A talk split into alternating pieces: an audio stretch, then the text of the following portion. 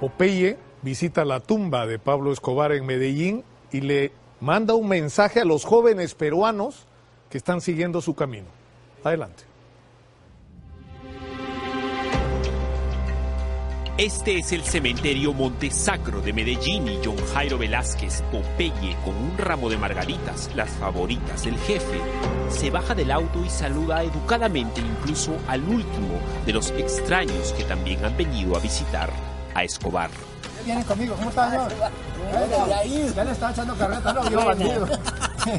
Por primera vez desde que lo conocemos, Popeye sonríe.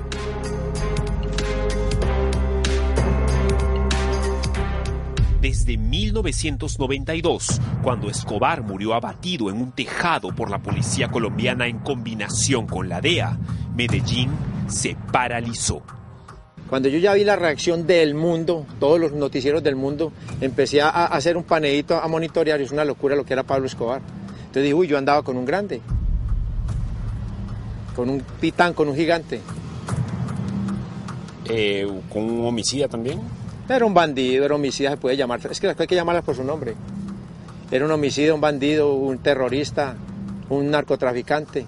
Pero era mi amigo Pablo Emilio Escobar Gaviria.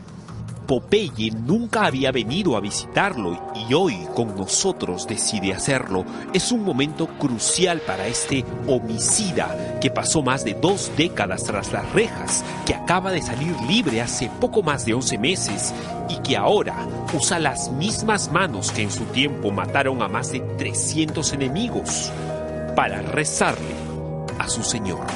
Pues yo lo veía inmortal, pensé que, que él nunca iba a morir. Cuando ya lo vi ahí ya, ya en el ataúd, yo, bueno, eh, no somos nada, ¿sí me entiende? Vamos luchando. Se me desmontó el mito, pero el, el, respeto y el cariño lo tengo el día de hoy. Después que Popeye besa la lápida de su amo en señal de despedida, nosotros tenemos preguntas pendientes que hacer. La primera, la relación más que de amistad entre el señor de la cocaína colombiana y el señor de la literatura mundial. Gabo era amigo personal de Pablo Escobar porque Gabo era un hombre de izquierda. ¿Tú conociste a, a, a, Gabo? Claro, yo me encontré con él en México. Yo conocí a Gabriel García Márquez en el aeropuerto de México.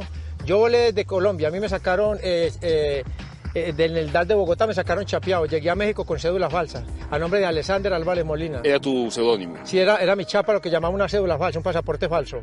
Yo llego a México, allí me está esperando la policía mexicana. Me llevan a una sala donde estaba Gabo firmando autógrafos y rodeado de admiradores ahí. Él me saca aparte y yo le digo, ah, señor Gabo, aquí le manda al señor Pablo Escobar esta carta para que por se la entregue a, a, Fidel Castro o a Raúl Castro, uno de los dos. ¿Qué decía esa carta? No, no sé. Sé que era para reiniciar el tráfico de drogas eh, entre, la, entre la isla de Cuba y Cayo Hueso, Miami. ¿Qué año hablamos? Estamos hablando del año 88. ¿No la leíste la carta? No, yo de Pablo Escobar, yo soy fiel, yo era fiel a él, yo no voy a hacer una cosa de esas. Otro tema es saber qué opina este sicario sobre la reciente fuga del nuevo patrón del narcotráfico, el Chapo Guzmán. Y una cárcel de alta seguridad, cuando van a vaciar las losas, lo primero que le colocan son los sensores de movimiento. Usted no puede cavar dentro de una cárcel de alta seguridad. Eso, eso, esa es la esencia de una cárcel de alta seguridad, los sensores. Ahí sabe que no se pueden hacer Entonces, lo que me quieres decir es que ahí se debe haber movido plata. No, ahí se movieron 50 millones de dólares. Por lo menos. Por lo menos están metidos los, los, los, guardias de las cámaras de seguridad, porque toda cárcel de alta seguridad tiene un cuarto de control, donde manejan los sensores, manejan lo, los televisores de las cámaras de, de, todos los patios. De ahí se maneja todo. Ese, ese, ese, es el alma de una cárcel, el cuarto de control. Esa gente estaba comprada toda, del director de la cárcel para abajo. Y el tercer tema aquí sobre los huesos de su jefe es saber qué opina ahora de él. ¿Qué se gana usted con ser el más rico del cementerio? En este momento el más rico de este cementerio es Pablo Escobar. Y mire, no se puede comer ni un, ni un, ni un, sanduchito, nada, ¿sí me entiende, no? Entonces, llevar una vida bien llevada porque la vida es corta.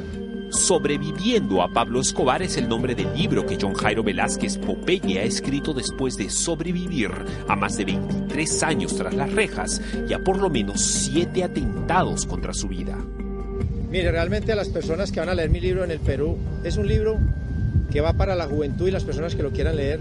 Para, ahí muestra lo que es perder la juventud en una cárcel, ir detrás de un ideal fallido, como las personas que siguieron a Abimael Guzmán en el Perú, perdieron su vida, su juventud y ahora están por ahí en una cárcel, los viejos o muertos. Lo mismo me pasó a mí con Pablo Escobar. Yo no despotrico de ello, pero ¿Cuál es el ideal que hay que seguir en la vida? Un trabajo honesto, un trabajo honrado, ser honesto conmigo, con uno mismo. Porque todos queremos cambiar la sociedad, pero no nos cambiamos a nosotros mismos. Y si nosotros empezamos por cambiarnos a nosotros mismos, si cambiamos la forma de pensar, cambiamos la forma de actuar, porque el cerebro es chiquitico, pues el que maneja todo. Enemigos tiene de sobra, pero dice también razones para una oportunidad. Ahora, este bandido, como él mismo se llama, después de haber aniquilado a cientos de personas, de haber acabado con familias enteras y de transitar una existencia de novela negra, asegura que valora la vida. Y la vida no vale la pena perderla en una cárcel, la cárcel es muy dura. Es una cosa de loco, lo que pasa es que yo soy fuerte. La cárcel no es fácil, no es un paraíso.